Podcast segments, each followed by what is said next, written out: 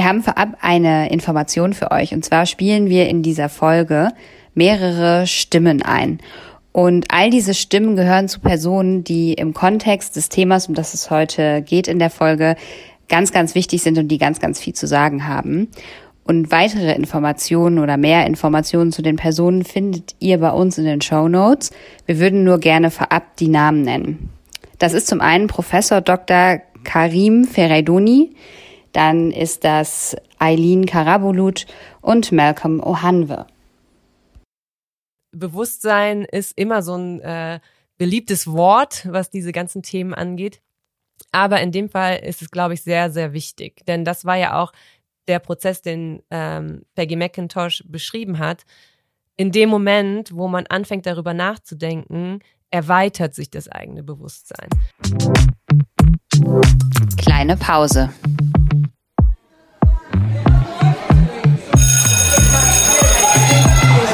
Begegnungen in der Teeküche.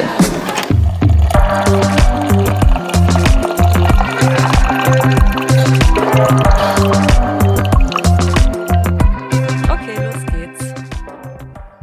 Hallo. Hallo und herzlich willkommen. Wir sind zurück mit unserer zweiten Folge.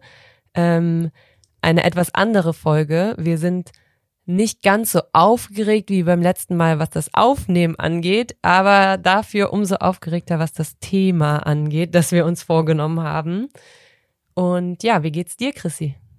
Ach, mir geht's eigentlich wirklich gut. Ich ähm, kann mich da nur anschließen, dass ich auch denke, dass wir uns jetzt einem unfassbar wichtigen Thema widmen, was aber auch gleichermaßen sensibel ist. Und ähm, ja, deshalb bin ich einfach auch gespannt, was unser Gespräch ergeben wird. Ich auch total. Und ich habe auch äh, definitiv Angst, dass ich äh, irgendwie was falsch ausspreche, ähm, einen Begriff nicht so richtig definiert bekomme oder ähm, so ein paar Sachen durcheinander bringe.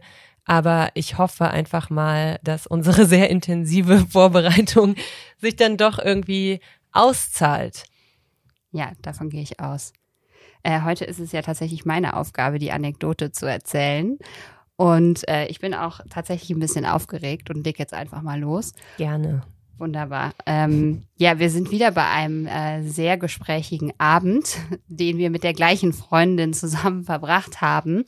Und ich weiß noch, wir haben äh, draußen gesessen und ähm, es war Sommer, total warm. Wir haben Tapas gegessen, kleines bisschen Wein dazu getrunken. Und ähm, du, Nicole, warst total euphorisch äh, weil du gerade ein äh, Buch gelesen hast zu dieser Zeit oder gehört, das weiß ich jetzt gar nicht mehr ganz genau. Gehört. Gehört, okay. Ich kann schon ahnen, was jetzt kommt. ich erinnere mich an den Abend. Ganz genau. Und ähm, ja, dieses Buch ist von Alice Hastas und trägt den Titel, ähm, was weiße Menschen nicht über Rassismus hören wollen, aber wissen sollten. Ich kannte das Buch damals nicht und ähm, ja, du, Nicole, hast an dem Abend ganz, ganz viel über dieses Buch gesprochen, aus unterschiedlichen Gründen. Sicher, weil dich das bewegt hat und weil du es gerade gelesen hast. Und ähm, ja, wir haben einfach äh, wild drauf los diskutiert und uns unterhalten. Und ich weiß noch, dass dann irgendwann in dieser Unterhaltung der Satz fiel, ja, Chrissy, du bist auch rassistisch. Und ich dachte so, ey, come on. So, was ist denn jetzt los? Also, ich war so richtig, ich war total schockiert und äh, wusste überhaupt nicht, wie ich darauf reagieren sollte und habe natürlich dann gesagt, ja, nee, also auf gar keinen Fall bin ich rassistisch. Also ich habe noch nie in meinem Leben irgendwen wegen seiner Hautfarbe diskriminiert oder war blöd oder habe sonst irgendwie was falsch gemacht und bin immer nett zu allen Menschen und versuche alle gleich zu behandeln und ähm, versuche nach Kräften ein guter Mensch zu sein. Jetzt kannst du mir ja nicht sagen, ich sei rassistisch. Also wo kommt das denn jetzt auf einmal her? Und auch darüber, dieses Gespräch könnt ihr euch äh, sicherlich vorstellen, äh, nahm dann weiter seinen Lauf. Und ähm, soweit ich mich erinnere, sind wir dann irgendwie übereingekommen, dass du, Nicole, dann irgendwann gesagt hast, pass mal auf, ähm, du verstehst, glaube ich, einfach nicht, was ich dir sagen will. Deshalb tu mir doch bitte den Gefallen und lies das Buch einfach mal selber. Und dann äh, sprechen wir nochmal. Und äh, ja, das habe ich dann tatsächlich auch gemacht. Ähm, ich muss aber wirklich sagen, ich bin farbenblind.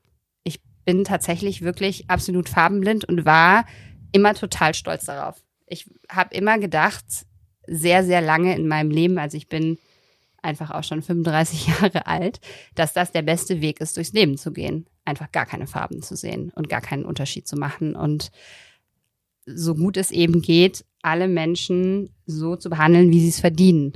Und das war mein Standpunkt und mit dem habe ich auch total gut gelebt. Ja, würde ich schon so sagen. Und ähm, das ist dann schon so ein bisschen Weltbild erschütternd, wenn man dann auf einmal feststellt, na, diese Farbenblindheit, für die man sich selber immer so abgefeiert hat, das ist überhaupt nicht der gangbare Weg. Und warum das nicht der gangbare Weg sein kann, da stecke ich, glaube ich, auch noch mitten im Lernprozess und habe auch immer noch ganz, ganz viel zu lernen. Ähm, ja, und das ist auch gar nicht so einfach, muss ich ganz ehrlich zugeben. Gerade wenn man in einem sozialen Beruf arbeitet und für Kinder und Jugendliche verantwortlich ist, dann ist das vielleicht noch mal äh, tragender, dieser Gedanke. Und auch ein bisschen schmerzhaft tatsächlich, wenn man feststellt, dass diese Farbenblindheit ja, äh, ja nicht der Weg ist, den man beschreiten sollte. Ja, vielen Dank für die Anekdote. Ich kann mich tatsächlich auch noch äh, sehr, sehr gut an diesen Abend erinnern. Und da sind wir ja auch bei unserem Thema, ne? Denn das, was du jetzt gesagt hast, dieses, äh, diese Farbenblindheit beziehungsweise dieses Color Blindness, äh, viele der Begriffe kommen ja jetzt ähm, in diesem Kontext auch nur mal aus dem Englischen oder eher noch, also noch konkreter gesagt aus den USA, wo die Forschung einfach schon viel, viel weiter ist oder der Diskurs auch viel weiter ist in, ähm, an vielen Stellen die ähm, ist ein weißes Privileg. Ja, das ist unser Thema heute. Weiße Privilegien im Kontext Schule, kritisches Weißsein ähm, mal zu reflektieren, das auf die Schule zu beziehen. Und das betrifft uns, glaube ich, alle. Und es ist ähm, eigentlich egal, ob das jetzt letztes Jahr war oder vielleicht bei jemand anderem vor zwei Jahren. Ähm, wir sollten oder oder sagen wir anders, wir haben uns auf diesem Weg jetzt irgendwie begeben. Deshalb ist es ja auch ein Grund, weshalb wir diesen Podcast machen, dass wir uns viel mit diesen Themen auseinandergesetzt haben. Und das ist, glaube ich, so ein richtiger, so ein Exit Happy Land. ne? Da haben wir ja letzte äh, Folge auch schon mal kurz drüber gesprochen was an Tupoka Ogetis äh, Buch angelehnt ist, Begriff, den ähm, oder ein Thema, das äh, ja dieses Exit Happy Land, was wir uns so ein bisschen selber zusammengeschustert haben in, in dem Fall, ähm, beschreibt. Ne? Also das äh, passt tatsächlich ganz gut dazu. Ähm, wir wollen heute am Anfang so ein bisschen auch einführen, also so ein bisschen ähm, definieren, ähm, wo, woher dieser Begriff überhaupt kommt. Ähm, da wir ja ein ganz äh, unterschiedliches Publikum wahrscheinlich haben. Ne? Wir haben uns jetzt schon total gefreut, dass uns äh, viele, viele Leute zugehört haben. Äh, an dieser Stelle auch äh, ein großes Dankeschön an alle, die zuhören. Ähm, das war wirklich äh, ganz, ganz cool zu sehen und wir haben viele nette Nachrichten bekommen. Und wir versuchen in dem Podcast nicht alles äh, jedes Mal zu definieren, damit es nicht zu wissenschaftlich wird. Ähm, ein bisschen solltet ihr auch selber dann eure Hausaufgaben machen. Ähm, gleichzeitig versuchen wir aber natürlich bei den Themen, wo wir uns ganz klar für ein Thema entscheiden, ähm, auch die Begriffe, die, um die es die ganze Zeit geht, so ein bisschen einzuführen. Denn das ist, glaube ich, wichtig und nicht alle hören ähm, mit dem gleichen ähm, Background. So, und das ist einfach ähm, dann unabdingbar, um darüber zu sprechen. Äh, ja, deshalb fange ich damit heute mal an mit dem Thema ähm, Critical Whiteness. Ähm, das ist tatsächlich eine Forschungsrichtung, die ist ähm, vor allen Dingen in den USA in den Ende der 80er Jahre durch Peggy McIntosh ähm, begründet worden und ähm, ich war ganz geschockt, ganz ehrlich, in der Auseinandersetzung, als ich gesehen habe, dass sie ihren Text, über den jetzt so viel gesprochen wird, ähm, 1988 geschrieben hat. Das ist mein Geburtsjahr. Was ja eigentlich heißen müsste, das hat schon mein ganzes Leben lang eine Rolle gespielt, aber hat es natürlich nicht. Aus dem Grund, dass es mich eben nicht betrifft und dass der Diskurs auch in Deutschland einfach noch nicht so geführt wurde. Immer noch nicht. Hoffentlich jetzt langsam aber sicher so geführt wird, wie er geführt werden sollte. Ähm, Peggy McIntosh sagt, dass ähm, ein weißes Privileg ein unverdienter Vorteil ist, den man erlangt hat, indem man als weiße Person in eine weiße Kultur hineingeboren wird, die weiße Person begünstigt. Also das ist nichts, ähm, wofür man was kann, aber es ist was, ähm, dessen man sich einfach bewusst sein muss. Und sie ist äh, auf dieses, auf diese Tatsache gestoßen, ähm, da sie selber eher in Richtung Feminismus geforscht hat. Also sie war selber eher in so ähm, in dem Bereich tätig und hat über ähm, die Unterschiede zwischen äh, männlichen weißen, äh, männlichen und weißen, jetzt komme ich schon ganz durcheinander, äh, männlichen ähm, äh, Privilegien und der Situation der Frau und so weiter geforscht. Und ihr ist dann ähm, in einem Konflikt mit einer ähm, schwarzen Kollegin ähm, oder anderen People of Color aufgefallen, ähm, dass, dass diese gesagt hätten, es sei auch unangenehm, mit ihr zu arbeiten, ähm, also mit ihr als weiße Person, ähm, da es unterdrückend sei, da sie Vorteile hätte, die sie selber ähm, ähm, ja nicht erkennt oder da ne, da eben auch da Privilegien vorherrschen und sie ist dann in so einen ganz selbstreflexiven Prozess gegangen und hat ähm, sich darüber sehr viele Gedanken gemacht, weil ihr genau das Gleiche passiert ist was dir quasi passiert ist, als wir gesprochen haben. Denn sie ist erstmal in diese Abwehrhaltung gegangen, ne? in dieses schmerzhafte, wie kann das sein? Ich äh, bin doch ein guter Mensch und so weiter. Ähm, und das ist ja dieses, das ist nochmal ein ganz anderes Thema, da machen wir vielleicht auch nochmal eine Folge zu, aber das ist ja diese weiße Verletzlichkeit, White Fragility. Und ähm, sie hat sich äh, auf diesen Weg begeben und gesagt, ich ähm, überlege jetzt mal, welche Vorteile ich als weiße Frau habe, welche Privilegien ich habe, die andere Menschen vielleicht nicht haben, aufgrund der Tatsache, dass sie als weiße Person in eine weiße Gesellschaft hineingeboren wurden. Vielen lieben Dank. Ich glaube, ich habe jetzt gerade auch noch was gelernt. Hm. Und um da jetzt anzuschließen, wir haben das ja eben schon äh, angekündigt. Wir wollen das natürlich jetzt heute zuspitzen auf Schule. Ihr habt jetzt mit Sicherheit alle gerade schon gemerkt, das ist ein unglaublich großes Thema, was ganz, ganz viele unterschiedliche Bereiche auch berührt. Ganz unterschiedliche gesellschaftliche Bereiche. Das hat auch einen ganz großen historischen, psychologischen, soziologischen, oh mein Gott, man könnte jetzt noch mehr Begriffe nennen. Ähm, das ähm, ja tangiert wirklich ähm, große Felder deshalb immer wieder, glaube ich, werden wir in dieser Folge versuchen, zurückzukommen auf Schule und zu gucken, was hat das jetzt konkret eigentlich mit SchülerInnen und auch mit Lehrkräften zu tun und vor allem mit ähm, der Arbeit, die wir da täglich machen und die die SchülerInnen täglich leisten. Und auch wenn wir kein Name-Dropping machen, komme ich jetzt trotzdem nochmal auf jemanden zu sprechen, der auch ein Buch geschrieben hat, also es ist eine die, ich komme auf eine Person zu sprechen, die äh, Melissa Erkut heißt und ähm, ja, Österreicherin ist. Dementsprechend bezieht sie sich auch auf das österreichische Schulsystem, was nicht in allen Punkten mit dem deutschen zu vergleichen ist, ähm, aber doch ähnlich, so ähnlich, dass man auch bei uns dieses Buch unbedingt lesen kann und lesen muss. Äh, das trägt den Titel Generation Haram und den wunderschönen Untertitel Warum Schule lernen muss, allen eine Stimme zu geben. Und ich glaube, in einem ganz, ganz kurzen Abschnitt aus diesem Buch, es sind nur zwei Sätze, wird schon ziemlich deutlich, was das, was Nicole uns gerade vorgestellt hat, eigentlich mit Schule tatsächlich zu tun hat. Denn ähm, Melissa Erkut sagt, Schule ist in allen Bereichen nach wie vor nach den Vorstellungen von Erwachsenen gestaltet.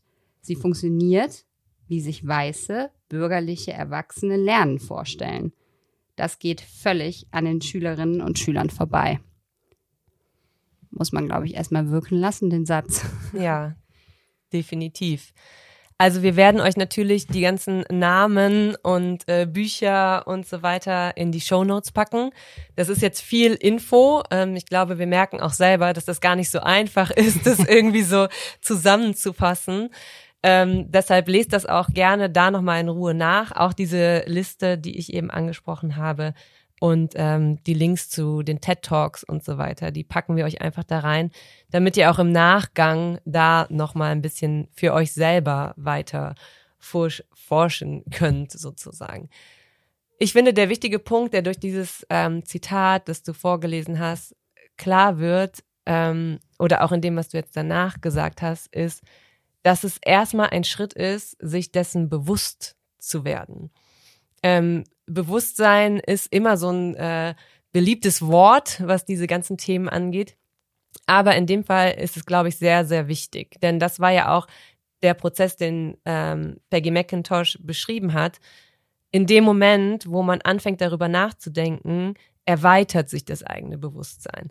Und das kann man natürlich auch auf die Schule beziehen. Und wir können das ja so ein bisschen mal versuchen, indem wir uns vielleicht auch selber gegenseitig Fragen stellen, ähm, zu reflektieren, an welcher Stelle in unserem Beruf uns, wenn wir drüber nachdenken, klar wird, dass wir als weiße Cis-Frauen lasse ich jetzt mal so ein bisschen an der Seite. Ne? Das ist nochmal ein anderes Thema. Intersektionalität spielt immer eine große Rolle, aber wir, wir fokussieren uns jetzt mal darauf, als weiße Frauen ähm, Privilegien haben. An welcher Stelle bemerken wir diese Privilegien? Fällt dir da irgendwas ein? Ja, ich finde das ganz, ganz schwierig, tatsächlich ein konkretes Beispiel zu finden. Ich glaube, es ist bei mir, um ganz ehrlich zu sein, eher so diese Gesamtempfindung, wenn ich über dieses, über dieses Privileg, was ich habe aufgrund meines Weißseins, wenn ich darüber nachdenke, ich glaube, dann ist es eher so dieses, ich denke einfach nie über die andere Seite nach. Also es geht, ich, mir fehlt völlig der Perspektivwechsel auf dieser Ebene. Und ähm, ich bin mir einfach über meine Pri Privilegien in keinster Weise bewusst.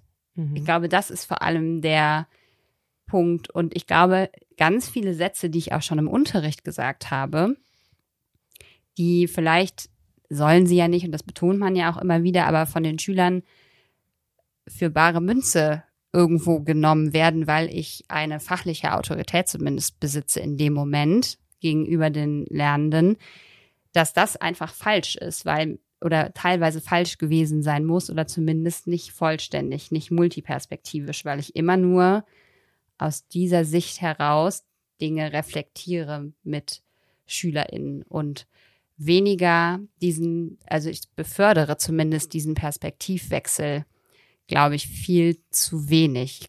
Das ist das, was mir so vor Augen steht. Denn wenn man solche Äußerungen wie die, die du eben aus der Forschungsgruppe zitiert hast, dass dann Kollegen und Kolleginnen sagen, es ist unangenehm, mit dir zu arbeiten, weil du Privilegien hast und deshalb vielleicht vorpreschst oder Dinge nicht berücksichtigst, die für uns aber wichtig wären, dieses Korrektiv fehlt mhm. für meine Begriffe, zumindest jetzt bei uns an der Schule. Das wäre vielleicht an anderen Schulen, äh, die äh, kollegial anders zusammengesetzt sind, vielleicht anders, aber das fehlt auf jeden Fall, ja.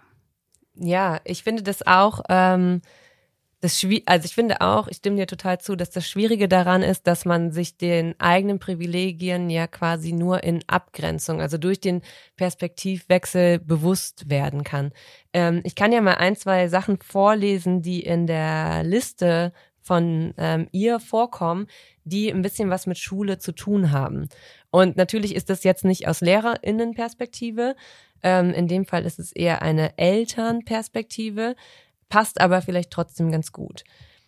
Eine Sache, die sie nennt, das ist in ihrer Liste die, ähm, der Punkt 14, ähm, ist, ich kann arrangieren, dass meine Kinder die meiste Zeit vor Menschen geschützt sind, die sie nicht mögen.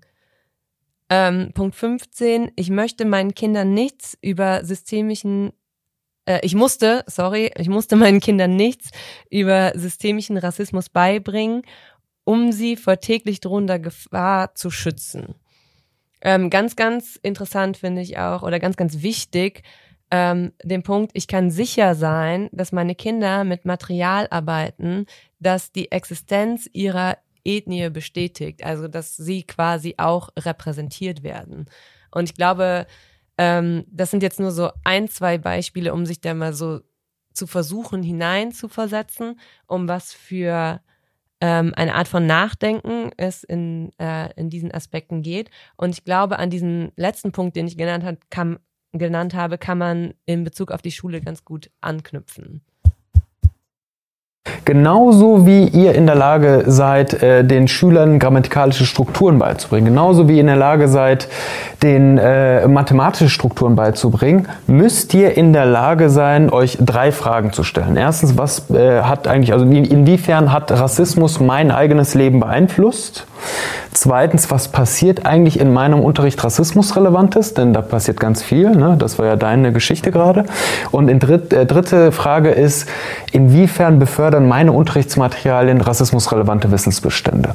Und diese Fragen kann man nur beantworten, wenn man Rassismuskritik als ganz normale Professionskompetenz begreift. Es ist ja auch tatsächlich, also jetzt bei dem Begriff Ethnie, finde ich, fällt mir das auch immer als erstes ein. Das war jetzt auch eine oder waren Rückmeldungen, die wir auch ähm, bekommen haben auf die Frage hin, ähm, was wir auch noch vielleicht integrieren oder berücksichtigen sollten in dieser Podcast-Folge zum Thema White Privilege, ist tatsächlich jetzt ich in meinem Fall als Geschichtslehrerin ähm, äh, unterrichte natürlich auch ähm, die Kolonialgeschichte und kenne die Schulmaterialien zu diesem Thema.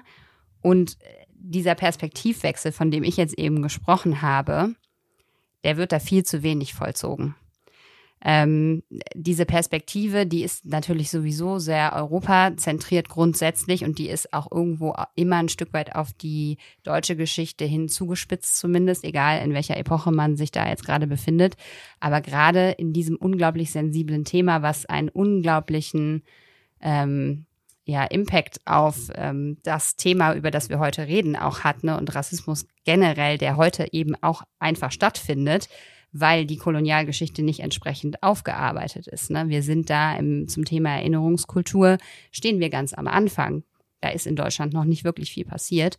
Es wird jetzt ähm, in den letzten Monaten und Jahren so ein bisschen ähm, im Kontext von Raubkunst darüber geredet, dass es vielleicht angebracht wäre, mal darüber nachzudenken, was hier eigentlich alles in deutschen Museen so an Kunstschätzen steht, die uns überhaupt nicht gehören und die uns nicht nur nicht gehören, sondern die in kriegerischen Auseinandersetzungen hier in dieses Land gekommen sind, ähm, sondern einfach ganz grundsätzlich ist das was, was ähm, ein Forschungsfeld, was für meine Begriffe ähm, und auch ein Feld der Kultur, was eben viel zu wenig aufgearbeitet ist. Und ähm, den Grund dafür kennen wir, der wird auch immer wieder genannt, wenn man darüber spricht. Wir sind durchaus noch mit einem anderen sehr äh, schrecklichen Kapitel der Geschichte beschäftigt, wenn es um Erinnerungskultur geht, nämlich mit dem Nationalsozialismus, der sehr viel überschattet. Und das ist auch immer so das Hauptargument, ähm, wenn man dann darüber redet oder gefragt wird, warum denn die Kolonialgeschichte ähm, so wenig Bedeutung und Raum erfährt, dann ist häufig ähm, eben auch der Eindruck tatsächlich, den die Schüler aus dem Unterricht gewinnen. Ja, wir sprechen ja die ganze Zeit über den Nationalsozialismus, was auch total gut ist und wichtig, aber ähm, eben darf nicht negieren, dass es ähm, eine sehr bedeutende Epoche gab, in der ähm, viele Dinge, die übrigens auch im Zusammenhang dann mit der nationalsozialistischen Ideologie ja, stehen, ähm, eben bereits ähm, ja zum Vorschein gekommen sind. Und das ist das, wo ich glaube, dass ich am nächsten aus der Lehrerperspektive vielleicht dann auch ähm, zum Thema White Privilege, das ist halt unser Privileg, uns nicht mit der Kolonialzeit zu beschäftigen ähm, oder aus einer sehr abstrakten Perspektive heraus, denn ähm, es wird ja oft auch angeführt, Deutschland war ja jetzt auch keine große Kolonialmacht. Also ja, ich würde vielleicht gar nicht sagen, dass das so unser Privileg ist, uns nicht damit zu beschäftigen. Ich glaube, das Privileg liegt darin, dass wir entscheiden, ähm, womit wir uns beschäftigen. Genau. Ne? Also ähm, das ist das ist, glaube ich, der entscheidende Punkt, diese, ähm, diese Macht, die man einfach dadurch permanent ausüben kann. Und äh, da kommen wir eigentlich auch schon wieder zu, also da schließt sich der Kreis so ein bisschen zu der Anekdote, die du am Anfang ähm, erzählt hast. Denn das, also als postkolonialistische und als postnationalistische, ähm, nationalsozialistische Gesellschaft ähm, schreiben wir uns ja ständig auf die Fahne, dass wir genau diese ähm, ja, Erinnerungskultur fördern wollen und so weiter. Dass das irgendwie alles nicht so ganz geklappt hat, das ist auch nochmal ein Thema für sich. Aber daraus folgt ja auch diese absolute Tabuisierung dieses Themas Rassismus. Weil die Zusammenhänge ja einfach nicht richtig verstanden werden. Und ähm, da kommen wir zu diesem ganz, ganz großen Problem, dass wir, glaube ich, viele, viele Jahre lang hatten und auch immer noch haben und dass sich auch genau in dem, was du gesagt hast, so, so gut ähm, widerspiegelt und sich auch so eingepflanzt hat, vor allen Dingen vielleicht, wenn man in so sozialen Berufen arbeitet, ähm, dass man nämlich eine, also in dieser, also in unserer Gesellschaft einen Rassismusvorwurf immer direkt als so ein absolutes Tabu sieht. Also es ist immer direkt so was ganz Individuelles. Es ist immer direkt was, was dich als Person angreift. Und das ist natürlich nicht so. Das ist was Strukturelles. Ne? Es ist was, was die ganze Zeit über permanent da ist und ähm, dadurch eigentlich gar nicht dich persönlich angreifen sollte, weil wir sind Teil dieser Gesellschaft, die so sozialisiert ist. Und ein Grund dafür liegt auch darin, dass diese Rassismen oder dieses, dieses Thema einfach nicht allen gut genug erklärt wurde. Ne? Also, dass man sich wirklich in der Schule, also es ist ganz klar, nicht genug damit beschäftigt, um es zu verstehen. Wenn man sich nicht selber mit dem Thema auseinandersetzt, ähm, lernt man in der Schule, ja, ein Rassist ist ein Neonazi. Und das war's. Die laufen mit Springerstiefeln irgendwo rum und dagegen müssen wir was tun. Das Strukturelle dahinter wird uns nicht klar. Und es liegt auch daran, dass wir über sowas wie weiße Privilegien mit unseren Schülern einfach nicht sprechen. Also warum ist nicht so ein Thema auch Inhalt in der Schule? Also warum reden wir nicht mal darüber oder ähm, machen Workshops dazu oder ne, Projektwochen oder so?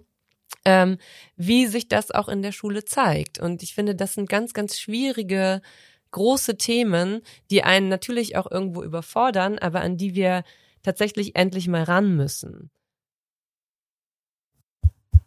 Mein Ziel war es, Lehrerin zu werden primär, mhm. weil ich ganz früh gesehen habe, dass es Bildungsungleichheit gibt. Also dass je nachdem, in welchem Elternhaus Personen geboren werden, eher bessere oder schlechtere Chancen haben. Und das hat zum Beispiel was zu tun, ähm, ob eine Familie einen Migrationshintergrund hat oder nicht. Mhm. Und auch zum Beispiel der sozioökonomische Hintergrund spielt eine große Rolle. Also haben meine Eltern studiert oder nicht? Haben die ein hohes ähm, Einkommen oder nicht? Können die quasi Nachhilfe einkaufen? Mhm. Oder können sie auch mal einklagen, dass ich aufs Gymnasium gehe, auch wenn meine Noten vielleicht nicht so gut sind? Ähm, haben meine Eltern Kontakte, die sie mir weitervermitteln können? Das sind Dinge, die mich interessiert haben mhm. und die ich sehr spannend fand, weil ja immer gesagt wurde, naja, aber alle können es ja schaffen. Mhm. Und wenn wir uns aber angucken, wer es wirklich schafft, dann sehen wir, dass es vor allen Dingen diejenigen sind, die eh schon gute Startvoraussetzungen hatten. Gibt es ja Studien zu, ne? Es gibt ähm, Studien dazu, dass äh, Schüler ähm, systemisch benachteiligt werden aufgrund ihres Namens, dass ähm, es äh, viel, viel schwieriger ist für People of Color ähm, in der Schule als Lehrerin Fuß zu fassen, ähm, eingestellt zu werden. Also das ist äh, ganz, ganz eindeutig, äh, dass das ein Problem ist in unserem Schulsystem. Und die Frage ist ja so ein bisschen, was macht man mit der mit den Privilegien, die man selber hat, wenn man ähm, anfängt, sich darüber bewusst zu sein, wie kann man sich einsetzen, was kann man tun im eigenen Unterricht, ähm, was muss man immer wieder kritisch überprüfen, aber was kann man auch schulsystemisch tun, um da irgendwie so ein bisschen entgegenzuwirken aus so einer ganz ähm, ja kleinen Position heraus. Wir sind ja jetzt niemand, der irgendwie direkt das ganze Schulsystem verändern kann.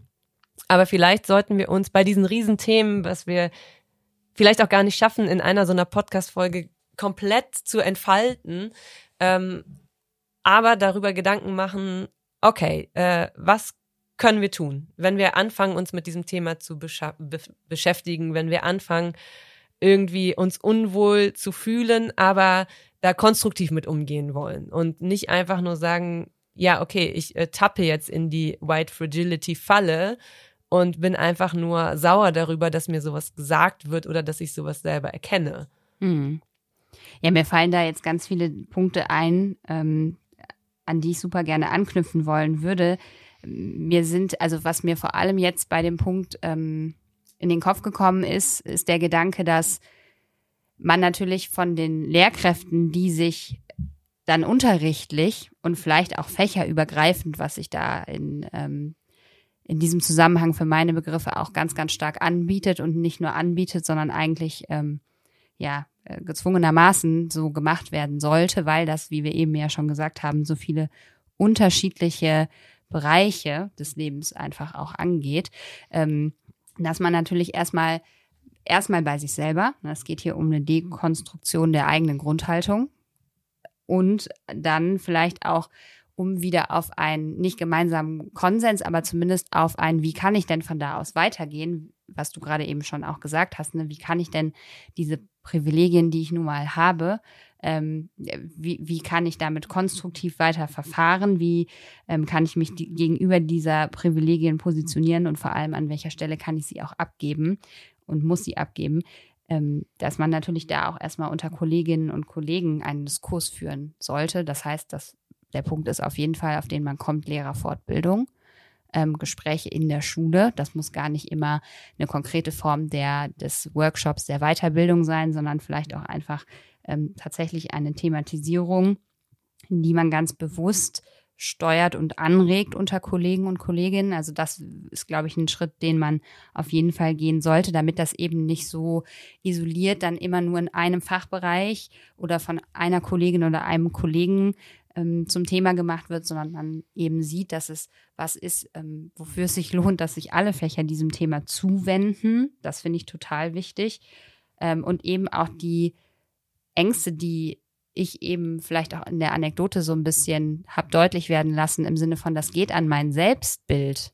Also das ähm, hat ganz viel mit dem Konzept, was ich von mir als Mensch, aber mit Sicherheit auch von mir als Lehrperson habe, ähm, das geht richtig ähm, tief an meine Wertvorstellungen und alles, ähm, was ich für gegeben gehalten habe oder für zumindest ein Stück weit gefestigt.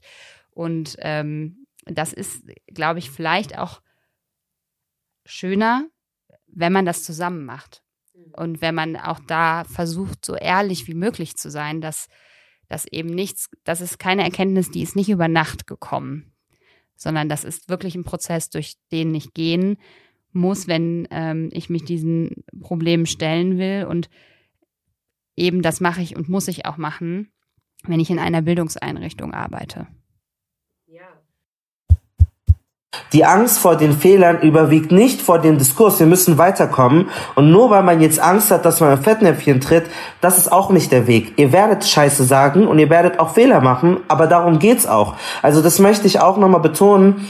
Du kannst nicht irgendwie darüber reden und dann damit hoffen, dass du jedem Shitstorm ausweichst. Wir machen unseren Podcast und wir werden jedes Mal zersäbelt aufs Neue, weil wir transfeindlich gewesen sind, weil wir sexistisch gewesen sind, weil wir chauvinistische Sachen sagen. Aber wenn es wenn es dir wichtig genug ist, hältst du das aus. Und dann hältst du das auch aus, dass dich jemand Rassist nennt, weil du vielleicht in der besten Absicht trotzdem was Rassistisches gesagt hast. Und deswegen ist es auch nochmal wichtig, wenn diese ganze Angst davor irgendwie doch nicht und Millionen Triggerwarnung, ich, es ist wichtig, aber es wird trotzdem passieren. Und wenn du, wenn du weißt, wo dein Herz ist und wo du hin willst, dann hältst du auch diesen Schmerz aus und dann hältst du auch aus, dass du mal einen Fehler machst und verkackst. Definitiv. Und ich glaube auch, dass gerade dieses Zusammenarbeiten da eine große Rolle spielt. Also wenn man das Gefühl hat, man ist da so ganz alleine mit ähm, diesen Erkenntnissen, dann wird es, glaube ich, schwierig. Und gleichzeitig muss man sich ja auch sagen, okay, dann ist es halt mal schwierig für mich. Ne? Also es ist auch besser, als dann nichts zu machen. Ich glaube aber, dass es schon auch viele, viele Leute gibt, die dafür offen sind, genauso wie es viele Leute im Schulkontext gibt, die vielleicht auch erstmal sehr defensiv reagieren. Denn es gibt ja nicht umsonst Bücher, die darüber geschrieben werden. Ne? Also es sind einfach stereotype Reaktionen, die jedes Mal wieder aufkommen. Deshalb muss ich auch ein bisschen schmunzeln, weil in dem Fall war das ja ich, die, okay, ein Buch oder zwei oder so Vorsprung hatte. Aber man darf dann natürlich auch nicht aus so einer Position heraus arrogant werden. Ne? Also man darf natürlich auch nicht sagen, ich habe das jetzt gelesen, ich weiß jetzt Bescheid, jetzt ziehe ich los und ähm, werde alle missionieren. Äh, passendes Wort in dem Fall, ne? Also passendes, schlechtes Wort in dem Fall. Und ähm, jetzt allen erklären, wie es laufen sollte. das ist was, das muss bei einem auch erstmal ankommen. Und ich finde, das ist was, wo man dann ganz schnell merkt, das funktioniert auch. Und vielleicht kann ich das da mal so ein bisschen, ja, so ein bisschen aus dem Alltag erzählen. Für mich waren jetzt so das letzte Jahr natürlich besonders, wie für ganz viele von uns auch verspätet nochmal intensiviert. Aber ich würde sagen, die letzten zwei, drei Jahre, auf, auch aufgrund meiner Instagram-Bubble, also tatsächlich, ähm, so Jahre, wo ich mich extrem mit solchen Themen wie Diskriminierung und so weiter auseinandergesetzt habe, weil ich auch mein Selbstbild als Lehrerin so ein bisschen neu definieren wollte. Und ich merke, dass das was mit mir gemacht hat. Ich hat, ich habe ähm, 2019 ein halbes Sabbatjahr gemacht, bin dann auch so ein bisschen ja in meinem Kopf so die letzten Jahre durchgegangen, so wie möchte ich sein als Lehrerin, was ist mir wichtig, worauf möchte ich mehr achten, wenn ich zurückkomme. Und das hat schon einen großen Unterschied gemacht in dieser Bewusstseinsarbeit. Und ich merke jetzt, dass das einen Unterschied macht im Unterricht, weil ich einfach mit einer anderen Brille auf Dinge schaue. Und ich glaube, es ist auch total legitim zu sagen, dass das Zeit braucht. Ich ähm, gucke jetzt in ein Deutschbuch, ähm, sehe das Cover und denke mir so, okay, krass, äh, Cover, neues Deutschbuch, gerade erst erschienen, alle weiß. So, und da sind wir ja bei so einem Thema, wie auf der Liste steht, ne? Also, so, ich brauche mir keine Sorgen darüber zu machen, als weiße Person, dass mein Kind, ich habe jetzt kein Kind, ne, aber ich spreche jetzt aus der Perspektive eines Elternteils, Repräsentation in Unterrichtsmaterialien findet. Andere aber schon. Und wenn man dann in diese Geschichten zum Beispiel im Deutschbuch guckt, dann sieht man, ja, es gibt schon People of Color ähm, im dem Material, in den Geschichten. Was passiert? Da wird geothered. Ne, die werden zu den anderen gemacht. Die erste Story im Deutschbuch ist eine Geschichte, in der ein türkischer Junge neu in die Klasse kommt und sich total daneben benimmt. Ich fasse das jetzt ein bisschen übertrieben zusammen. Ähm, sich total daneben benimmt und dann mit dem äh, netten Johannes zusammensitzt. Erst streiten sie sich total und am Ende vertragen sie sich nach irgendeiner Mutprobe und dann fragt der Johannes so ganz einfühlsam so, ja, warum äh, bist du denn so aggressiv und dann ähm, sagt, sagt der Junge, ja, weil ich Istanbul so vermisse. Und das ist die Geschichte, die ganz am Anfang in der fünften Klasse im Deutschbuch steht, wo ich mir denke, wer hat da drauf geguckt, wer hat das lektoriert? So, man kann jetzt sagen, ja, aber man könnte ja und wenn man das so liest oder so liest. Und ganz ehrlich, ich finde, und das sage ich jetzt mal so frei raus, es ist einfach Bullshit. Ne? Also wir sind in 2020, da muss man diese Geschichten auch nicht mehr so drehen. Und da setzen dann halt, ne, um das jetzt nicht zu lang zu debattieren an einem Beispiel, da setzen dann halt ähm, diese Techniken, die man sich quasi aneignen kann über dieses Bewusstsein unserer eigenen Privilegien an. Ich kann das scannen und ich kann sagen, Nein, ich möchte nicht, dass wir diese Geschichte lesen. Ich möchte nicht, dass da geassert wird in einer Geschichte, die ich in meinem Unterricht behandle. Ich prüfe das Material auf rassismusrelevante Texte, Fragestellungen, was auch immer. Und genauso mache ich das natürlich oder versuche ich oder kann ich es versuchen mit dem Material, das ich selbst erstelle, mit Filmen, die ich irgendwie gucke, ne? Ähm, mit Theorien, die ich bespreche und so weiter. Das ist eine Möglichkeit, finde ich, zu sagen, okay, ich war vielleicht ähm, mein Leben lang Fan also nicht mein Leben lang, nicht mit zwei, aber ähm, seit meiner Uni-Zeit Fan eines bestimmten Philosophen oder fand das immer ganz interessant und ganz toll. Jetzt fange ich an zu prüfen, weil ich es jetzt weiß. Und dann muss ich mich vielleicht davon verabschieden. Dann muss ich vielleicht sagen, oh shit, ganz ehrlich, das, was ich immer so toll fand in der Philosophie, ist vielleicht gar nicht so toll. Das heißt nicht, dass ich das nie wieder besprechen kann, was da besprochen wird, aber ich sehe es mit einer anderen Brille. Und das ist zum Beispiel eine Möglichkeit, meiner Meinung nach, zu sagen, ich nutze ähm, meine Macht in dem Fall, die ich habe und entscheide mich bewusst für empowerndes Material, entscheide mich bewusst dafür, dass alle Repräsentationen finden, entscheide mich bewusst zu recherchieren, ne, auch wenn das viel Zeit und Energie kostet und zu sagen, nee, ich wähle es so, dass es eben so fair, wie es nur eben geht, irgendwie ähm, an meine Schüler weitergeht. Ja, das waren jetzt total schöne Beispiele, finde ich, zu der Frage, wie man denn diese Pri Privilegien auch abgeben kann. Denn abstrakt gesehen ist das natürlich systemisch erstmal ganz, ganz schwierig, Privilegien abzugeben, die man automatisch bekommt. Ähm, aber du hast, finde ich, jetzt gerade in Bezug auf ähm, Unterrichtsvorbereitung und Unterrichtsgestaltung schon richtig viele wichtige Sachen gesagt. Und ähm, ich habe so ein bisschen, eben auch, weil ich glaube ich jetzt so ein Stück weit sensibilisiert bin, in den letzten Monaten immer mal wieder geguckt, was die Verlage denn machen. Und ich sehe natürlich, auch in den Verlagen ist das durchaus angekommen. Es gibt immer mehr Materialien, ähm, die ganz bewusst auch ähm, aus der Gegenwartsperspektive heraus, ausgehend von der Gegenwart, Dinge zum Beispiel in der Geschichte thematisieren mit Blick auf ähm, ja quasi den Rassismus in historischer Perspektive. Das kommt also langsam. Es kostet aber immer noch sehr viel Zeit und Mühe, diese Materialien zu finden. Und ähm, ich glaube, dass das, was du jetzt gerade beschrieben hast, ein total guter Weg ist, bis hoffentlich bald ähm, noch viel, viel mehr Materialien kommen, die äh, die Arbeit, die rassismuskritische Arbeit in Schule auch ein Stück weit dann erleichtern werden. Ähm, genau, und bis dahin ist man, glaube ich, auch äh, mündlich im Unterrichtsgespräch, ähm, im Umgang mit Schüleräußerungen oder ähm, vielleicht auch einfach, das finde ich ja immer ein sehr probates Mittel im Sinne von, das ist eines der besten Mittel, wenn es auch um Perspektivwechsel geht, tatsächlich mal ganz aufmerksam zuzuhören, mhm. was SchülerInnen sagen im Unterricht. Und wir haben ganz, ganz viele Filter, nicht nur Lehrkräfte, sondern wenn wir zuhören und in einer, äh, in einem Gespräch miteinander äh, unsere Gedanken austauschen, wir haben sehr viele Filter. Und auch diese Filterarbeit, glaube ich, ist da nochmal ganz besonders wichtig, dass man nicht so voreingenommen ist und ähm, versucht so sich selber als Person mit allen Gedanken und Konstrukten und Konzepten, die man so hat, auch teilweise braucht als professionalisierte Lehrerin, mhm.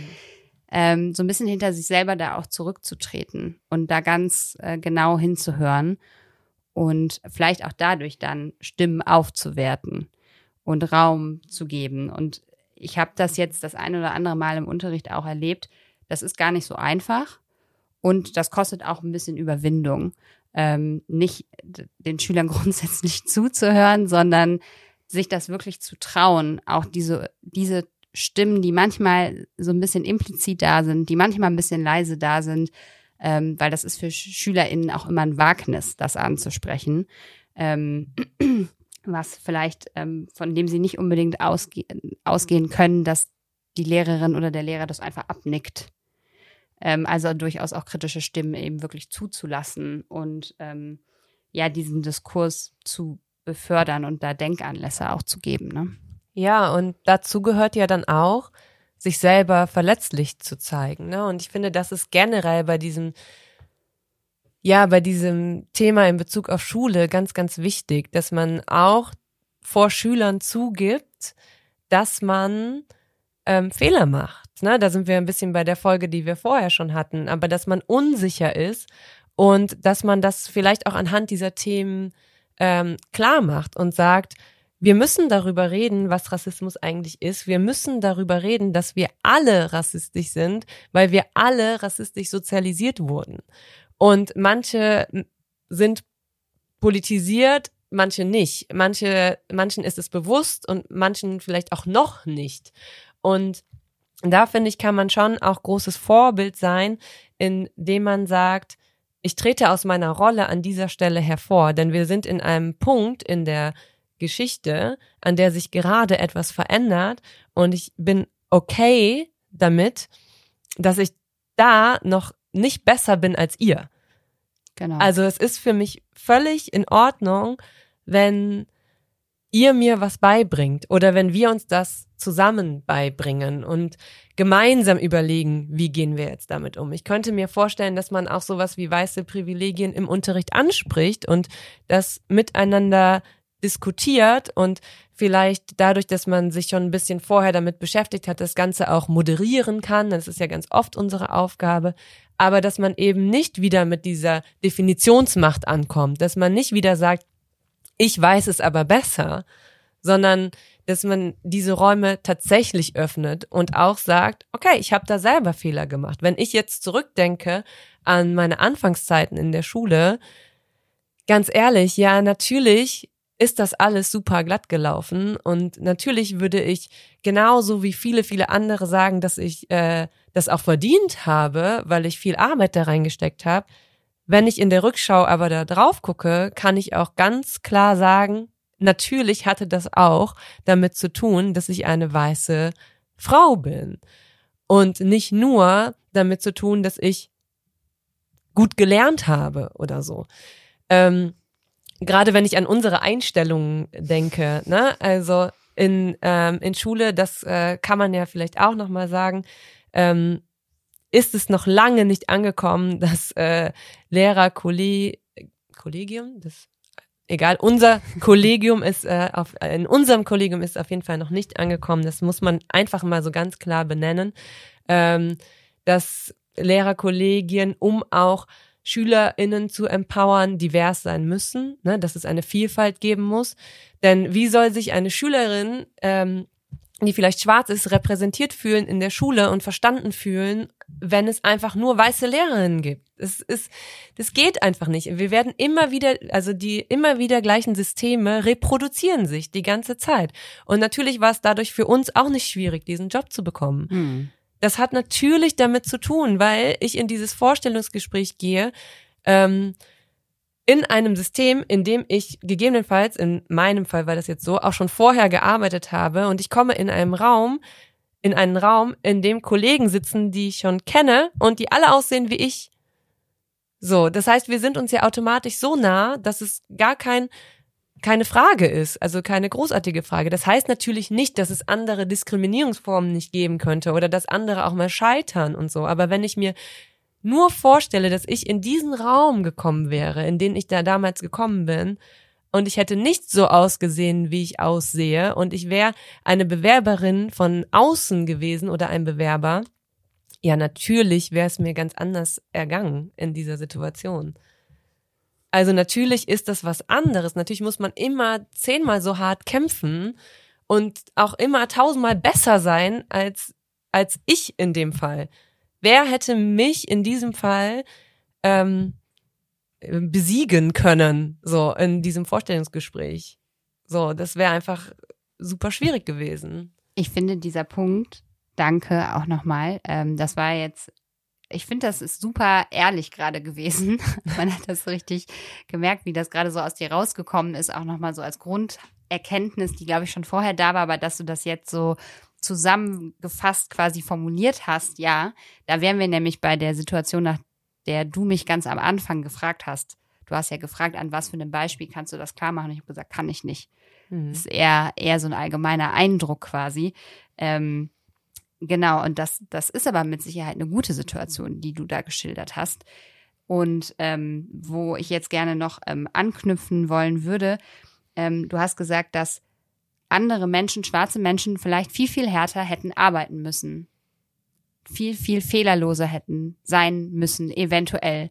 Und das ist das, was, finde ich, auch immer deutlich wird, wenn man sich, wenn man diesen Perspektivwechsel vollzieht und sich vorstellt, Mann, in dem Fall wir, würden immer unter dieser Beobachtung stehen, immer das Gefühl haben, einer besonderen Prüfung ausgesetzt zu sein oder einfach aufzufallen und nicht so im Mainstream mitzuschwimmen. Und wir können positiv auffallen im Mainstream, auch natürlich negativ, aber in der Regel ist das ja eher so ein Ausschlag nach oben. Ansonsten schwimmen wir halt mit. Wir können untertauchen. Wir sind quasi, ähm, ja, können mit der Masse verschwimmen oder wie auch immer man das jetzt formulieren will.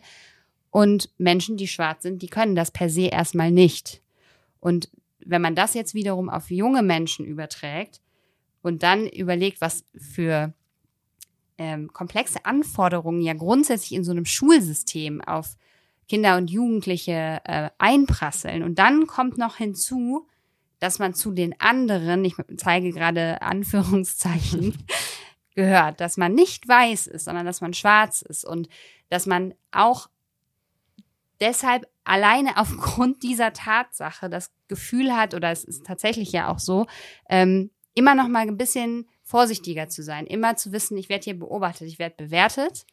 Ich bin vielleicht, kann gar nicht so sein, wie ich wollte, weil irgendwer erwartet, dass ich auf eine spezielle Art und Weise agiere oder wie auch immer. Und das ist natürlich ein Druck, den man irgendwie versuchen muss, als Lehrkraft rauszunehmen. Und das ist ja auch was total perfides letztlich. Also es ist ja total absurd, dass ähm, man auf der einen Seite immer so Repräsentant für eine ganze Gruppe ist. Das ist auch ein Privileg, was genannt wird. Ne? Wenn ich spreche, dann spreche ich immer als Individuum. Ich spreche immer als die weiße Nicole. Ne? Also in dem Fall ja noch nicht mal als die weiße, weil das bei mir keine Rolle spielt. Ich spreche als Nicole. Also jetzt nicht für mich persönlich, sondern in dieser Theorie. Ich spreche als Nicole, ich werde als Individuum gesehen. Alles, was ich falsch mache, was ich richtig mache, das bezieht sich auf mich als Person. Und bei anderen Personen ist es eben nicht so. Sie sind immer Repräsentantinnen für ihre ganze Gruppe. Alles, was sie machen, wird immer mit ihrer Gruppe begründet. Ähm, wenn ein muslimisches Mädchen Kopftuch trägt und äh, im Unterricht sitzt und ganz still ist, dann ist das, weil sie zu Hause unterdrückt werde ähm, wenn äh, irgendwer ganz aufmüpfig ist, dann ist das, weil die ja immer aufmüpfig sein. Ne? Also diese ganz schlimmen Sachen, die man ganz, ganz oft hört und die wir auch ganz ehrlich auch an unserer Schule zu oft hören. Ne? Ähm, obwohl wir jetzt sagen würden, ja, wir sind doch, ne, haben wir letzte Stunde schon drüber gesprochen, das ist ja bei uns nicht so, ne? Natürlich ist das bei uns so. Und natürlich hört man das. Und natürlich hat man auch, und das muss man sich ja auch eingestehen, manchmal selber diese Gedanken. Aber das ist was ganz Interessantes, was Peggy McIntosh gesagt hat. In ihrem TED Talk spricht sie in dem Fall davon, dass sie meint, ab dem Moment, wo sie sich damit beschäftigt hat, hat sie eine andere Software zur Verfügung. Genau, man ertappt sich sozusagen, bevor man es laut ausspricht, ne, genau. Ne, bei diesen und Denkmustern. Man kann sich scannen ja. und man kann quasi, äh, ihr TED Talk ist schon was älter, ne? Man kann quasi eine andere CD-ROM einlegen, in dem Fall, und sagen, ich mache das jetzt nicht. Und ich glaube, das ist auch so der ganz ganz wichtige Punkt. Wir können nicht aus unserer eigenen Sozialisation heraus. Wir können sie aber erkennen. So, wir genau. können nicht aus diesen Denkmustern komplett ausbrechen. Das sind ja auch Emotionen. Das sind ja nicht jedes Mal nur rationale Gedanken. Das ist ja was, was ähm, Gefühle auslöst. Wenn wir gleiche Chancen für alle wollen, dann geht es darum, dass quasi privilegierte Menschen auch Privilegien abgeben müssen. Und für privilegierte Menschen kann sich Gleichheit eben oftmals anfühlen wie Benachteiligung, weil sie dann eben auf einer Ebene sind. Hm. Und die können wir nicht einfach negieren, aber wir können sie beobachten. Also wir können eine Vogelperspektive einnehmen und uns immer wieder überprüfen und immer wieder sagen, okay, es ist sau anstrengend, ähm, das kostet mich viel Energie, aber das ist das, was ich abgeben kann. Das ist das, wo ich wirklich sagen kann, okay, ähm, das, das mache ich jetzt, um was zu verändern. Mhm. Und diese Energie bringe ich auf. Und ich finde, das allein als Erkenntnis kann einen schon ein ganzes Stück weiterbringen. Also das ist einfach was, du machst dann immer noch Fehler, du wirst immer wieder in irgendwie so, so Fallen tappen, du wirst immer wieder in Fettnäpfchen treten und du wirst immer wieder nochmal unsicher sein und irgendwas falsch aussprechen, jemanden falsch bezeichnen, einen Namen falsch falsch aussprechen, obwohl du den, das sagt ja auch, spricht ja auch Melissa Erkurt sehr, sehr viel drüber in dem Buch, ähm, also es wird passieren, obwohl du den vielleicht sogar, äh, keine Ahnung, gegoogelt hast und versucht hast rauszufinden, wie es richtig ausgesprochen wird, kann es sein, dass es manchmal nicht funktioniert. Aber du weißt dann zumindest, dass das nicht cool ist. So, du weißt, dass du dich entschuldigen musst und du weißt, dass du dann vielleicht mit dieser Person nochmal kurz darüber sprichst und sie vielleicht auch bewusst bittest, so, ey, pass auf, wir sind eben an diesem Punkt momentan, an dem ich weiterhin Fehler machen werde. Aber ich möchte trotzdem was dafür tun, dass äh, sich das verändert. Und ich möchte es nicht einfach damit abtun, dass ich weiterhin deinen Namen eindeutsche und einfach die nächsten neun Jahre dich so nennen werde, weil ich das entscheide. I mean, come on. Also man spricht denen ja einfach ihre Identität ab. Diesem, also man nimmt in, in, in diesem ganzen Kontext dann auch noch SchülerInnen ihren Namen. Das ist so schlimm, wenn man darüber nachdenkt. Es, ist, es macht einen richtig traurig, finde ich.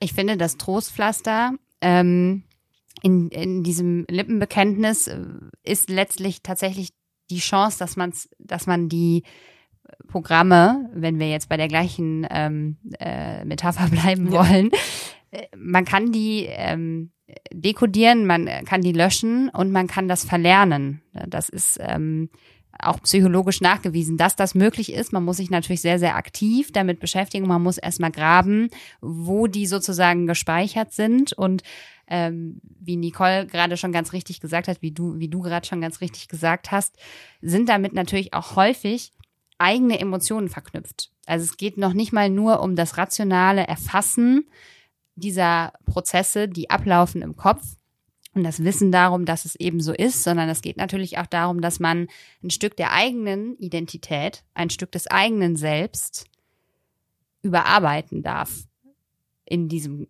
Kontext. Und das ist einfach auch eine Form von Sicherheit, die man da abgibt, Handlungssicherheit. Und das ist vielleicht für Lehrkräfte sogar besonders schwer. Das glaube ich auch, ja. Weil wir sowieso oft das Gefühl haben oder sehr, sehr bewusst darauf achten, wie wir uns ausdrücken, wie wir Dinge erklären, ähm, äh, welche, ja, welche Auswahl wir treffen. Wir versuchen natürlich sowieso da immer auf sehr vielen oder von vielen Aspekten ausgehend so fair wie möglich zu sein und ähm, unseren Job so gut wie möglich zu machen.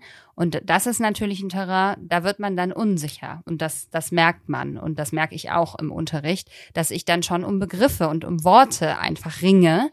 Und ähm, das Schöne ist ja, dass SchülerInnen das sehr wohl erkennen und in der Regel wird das sehr wohlwollend aufgenommen, denn das ist natürlich, wer ist perfekt, auch wir sind nicht perfekt, egal wie professionalisiert wir sind.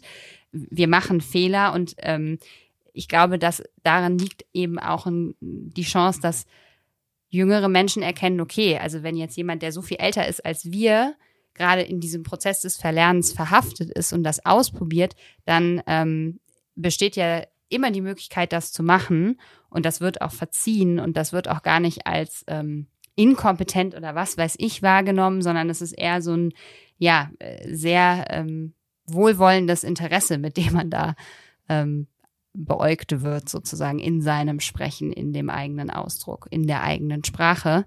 Und ähm, eine Sache würde ich gerne, auch wenn wir diesen Punkt quasi schon überwunden haben, ähm, wir haben ja schon jetzt viele Ideen geäußert, wie man das in seinen täglichen ähm, Unterrichts ähm, oder in seinen, seinen täglichen Beruf sozusagen als Lehrer und Lehrerin integrieren kann, ähm, eine Stimme geben, Nicole, du hast eben auch davon geredet, dass man bestimmte Philosophen vielleicht, die man im Grunde genommen immer sehr gerne gelesen hat und von denen man viel gelernt hat, dann, ähm, dass man das Feld räumt und andere Menschen sprechen lässt. Und das gilt ja grundsätzlich. Wir können ja immer entscheiden, welche Autorin, welchen Autor ziehen wir zu Rate und ähm, da ganz bewusst Räume und Stimmen ähm, erheben lassen und Räume schaffen für Autorinnen und Autoren, die ähm, eben nicht alte weiße Männer sind und nicht ähm,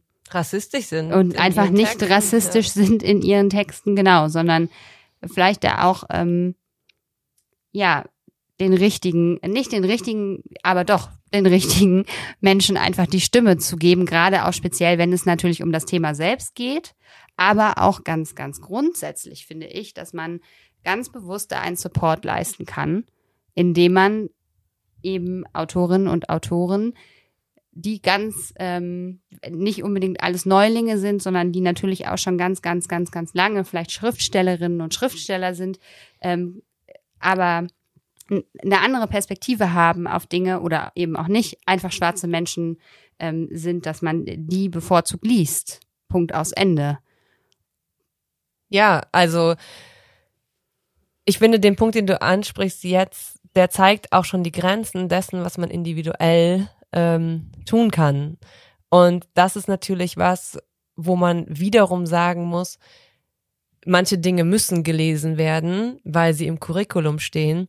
Und was kann man da tun? Und jetzt kann nicht jede von uns, jeder von uns sagen, okay, dann äh, möchte ich irgendwann in, äh, ähm, in die äh, Curriculumserstellungsarbeit. Ne? Ich bin in diesen Gremien immer nicht so gut, wer da was macht. Ähm, aber man kann natürlich ähm, Briefe schreiben, E-Mails schreiben, also tatsächlich so ein bisschen aktivistisch unterwegs sein und ähm, dass diese Themen in die Fachschaften reintragen genau. und gemeinsam entscheiden, okay, wenn wir schon XY lesen müssen, ähm, weil es eine Abiturvorgabe ist, dann sorgt aber bitte dafür, dass der auch ähm, kritisch betrachtet wird. Ne? Bei uns ähm, Thema Aufklärung in Deutsch, das geht nicht ohne Kant. Ne? Also geht vielleicht irgendwie schon, aber es wird sehr schwierig aus unserer Geschichte heraus, diese Epoche ohne ähm, äh, Kants Aufsätze zu besprechen.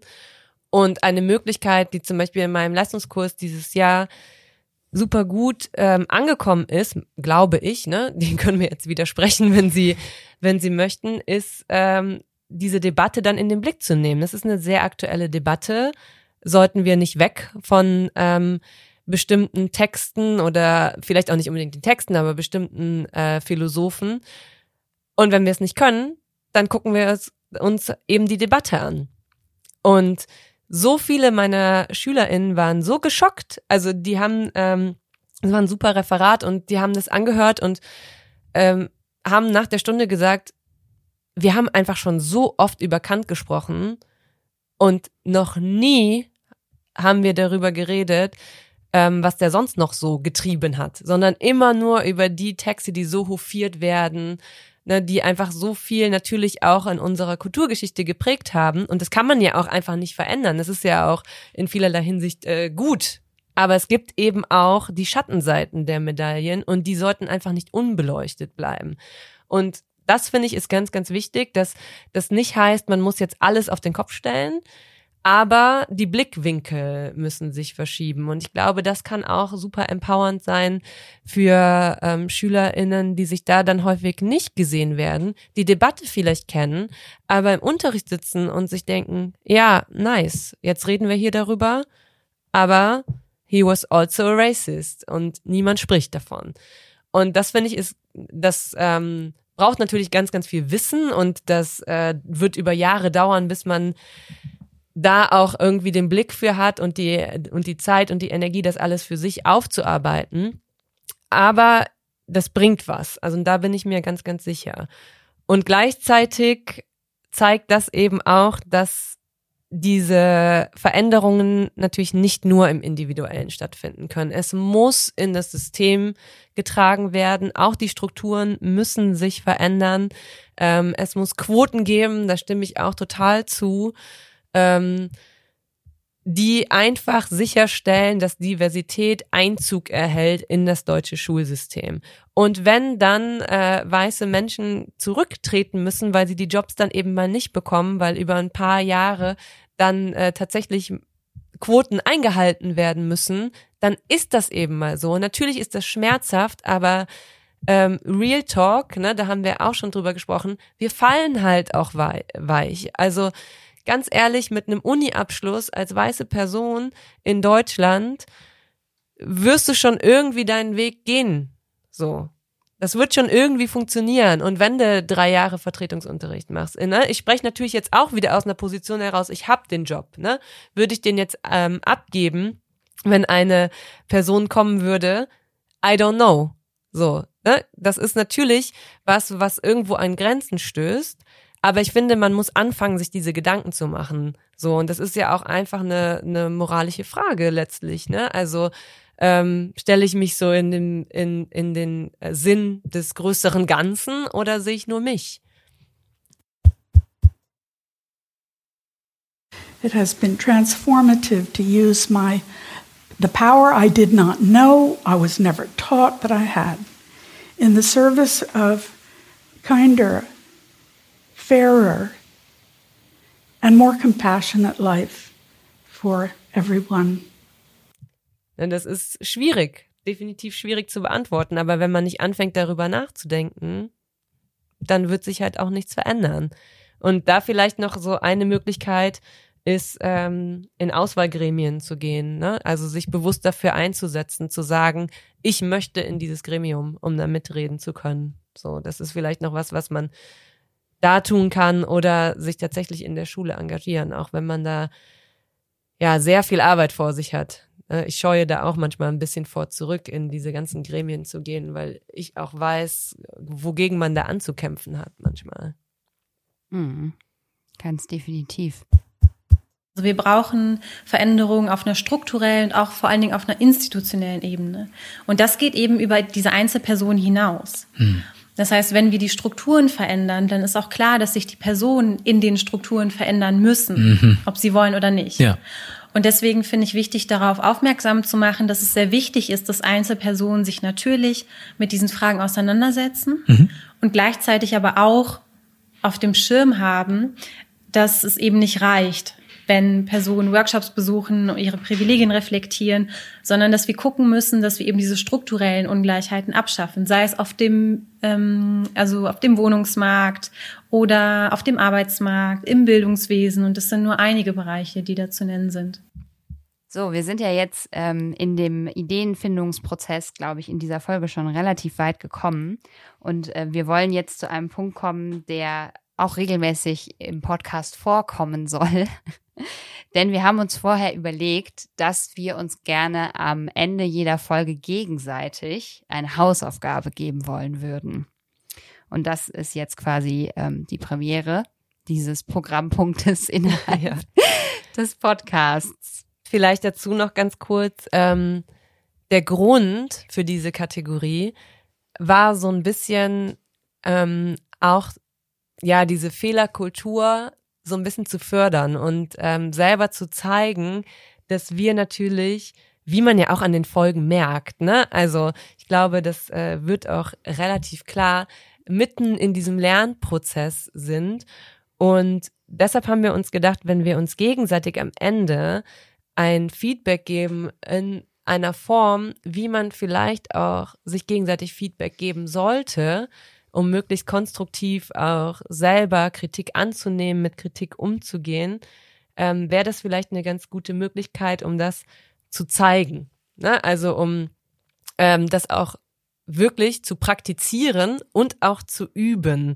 Denn wir sind ja auch nicht ähm, davon befreit, dass es uns schwerfällt, Kritik, äh, dass es uns äh, nicht schwerfällt, Kritik anzunehmen und uns nicht direkt irgendwie wehren und äh, nicht direkt darauf ja sagen, ja, aber ich meinte das eigentlich so und so, weil dann an der Stelle habe ich ja das und das gesagt, sondern dass man eben sich so ein bisschen versucht zurückzunehmen und das äh, erstmal zu verdauen und dann quasi für den Verlauf des Podcastes hier weiter mit auf die Reise zu nehmen und vielleicht beim nächsten Mal besser zu machen. Und das war so ein bisschen die Idee dahinter. Deshalb werden wir uns darum bemühen, das Feedback nicht zu kommentieren und uns nur dafür zu bedanken. Bemühen. Ja, was ähm, nicht einfach ist, äh, gerade als Lehrerin, glaube ich. Aber wir predigen das immer unseren Schülern und unseren Schülerinnen, dass äh, die sich nicht die ganze Zeit rechtfertigen müssen, wenn sie ein Feedback bekommen. Und es äh, ist für sie sehr schwer und für uns auch. Genau. Ich muss jetzt noch mal eine Nachfrage stellen. Ja. Geben wir uns jetzt ähm, konstruktives Feedback in dem Sinne, dass wir sowohl positive als auch negative Sachen sagen? Oder gehen, sagen wir jetzt einfach nur das, was man als Verbesserungsvorschlag hätte? Ja, also quasi Folge? nur ein Verbesserungsvorschlag, okay. aber wir geben das ja als Hausaufgabe. Auf. Okay, gut. Das ist nämlich wichtig. Ähm, ja. Das trainiert man natürlich auch, ne, dass man kennt jeder wahrscheinlich ähm, Feedback-Regel auch was Positives sagen. Das sparen wir uns jetzt. Genau, wir sind einfach härter mit uns, als genau. wir, als äh, wir das im Unterricht machen. So ist es. Du musst jetzt anfangen. Ah, ich muss, muss anfangen. Ja, damit. aber ich muss noch darüber nachdenken. Ja, danke. ja, ich kenne dich ja auch ein bisschen.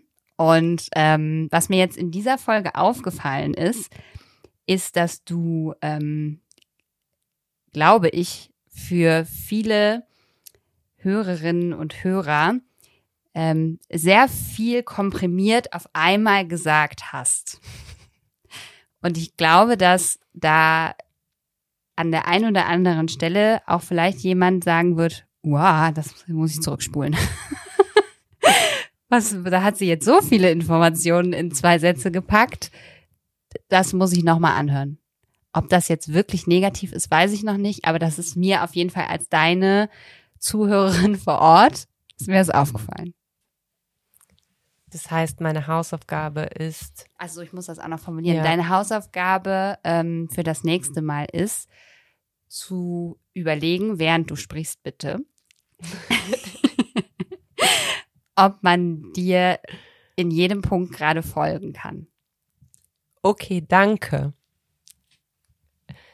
Ähm, umgekehrt, meine Hausaufgabe an dich fürs nächste Mal ist, noch mehr zu üben. Jetzt fällt mir schon schwer, das nicht selber zu kommentieren, weil es gilt natürlich auch für mich. Aber ich stelle diese Hausaufgabe jetzt an dich, ähm, noch mehr zu üben mit diesen ganzen Begrifflichkeiten, die wir einfach nicht oft genug im allgemeinen Sprachgebrauch benutzen, wie POC, BPOC, ähm, Schwarze, ähm, Personen mit Einwanderungsgeschichte ähm, einfach häufiger zu verwenden, damit es uns wirklich auch noch, damit es dir, ich spreche jetzt so in der Wir-Form, ähm, noch leichter fällt, mit diesen Begrifflichkeiten umzugehen.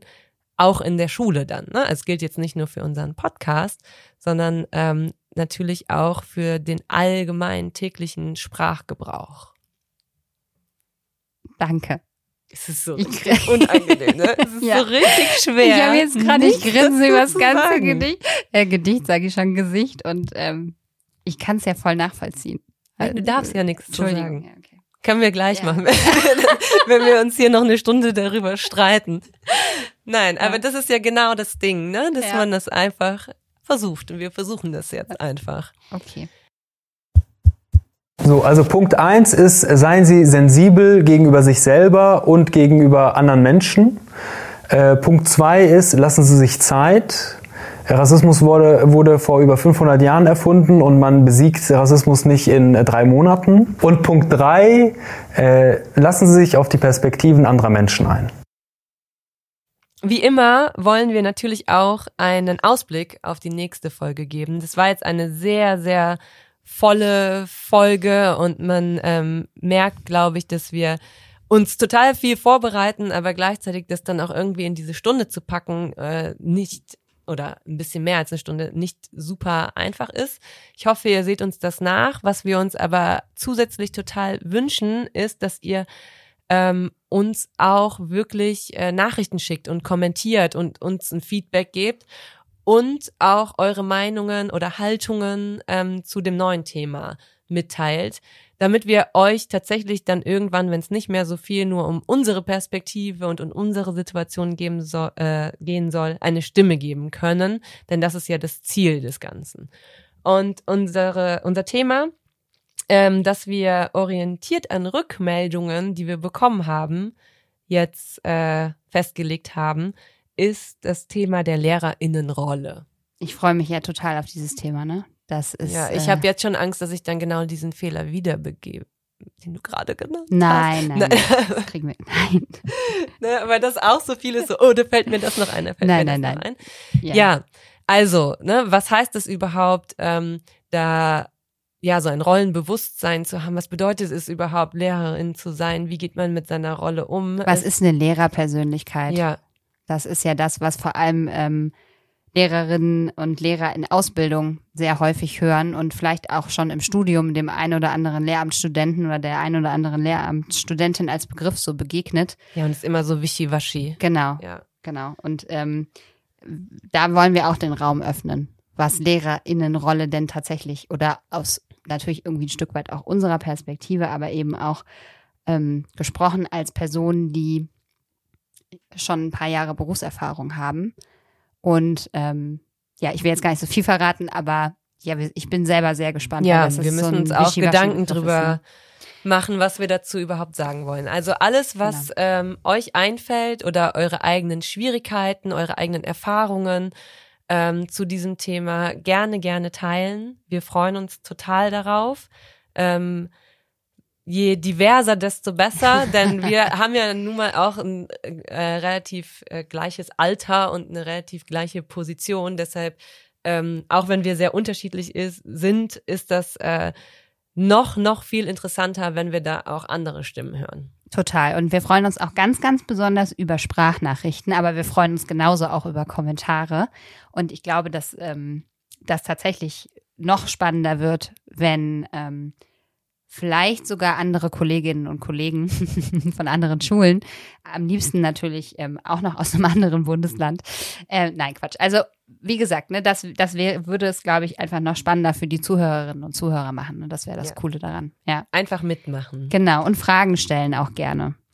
Okay, das könnt ihr über Instagram, ähm, über unseren Account, aber auch gerne per Mail und wir lesen und hören alles und auch nochmal tausend Dank für das ganze Teilen und ähm, supporten, das liebe Feedback, wir die freuen Zeit. uns sehr. Wir freuen uns total, dass ihr da seid mit uns. Bis zum nächsten Mal. Tschüss. Kleiner Gruß aus der Teeküche, ähm, aka Post Production. Ähm, wer sich von euch auf die Reise begeben möchte und etwas über die eigenen weißen Privilegien lernen möchte, der kann oder die kann sehr, sehr gerne auf äh, Instagram, auf dem Profil von Josephine Apraku, eine ähm, Challenge begehen. Denn ähm, Josephine hat den Hashtag kritische Weisheiten äh, gegründet auf Instagram und ähm, ihr findet in ihren Story Highlights dazu ähm, eben eine Challenge, die sie untertitelt hat mit eine rassismuskritische Selbstreflexion. Und ich glaube, das ist ein ganz guter Start, wenn man sich auf diese Reise begeben will.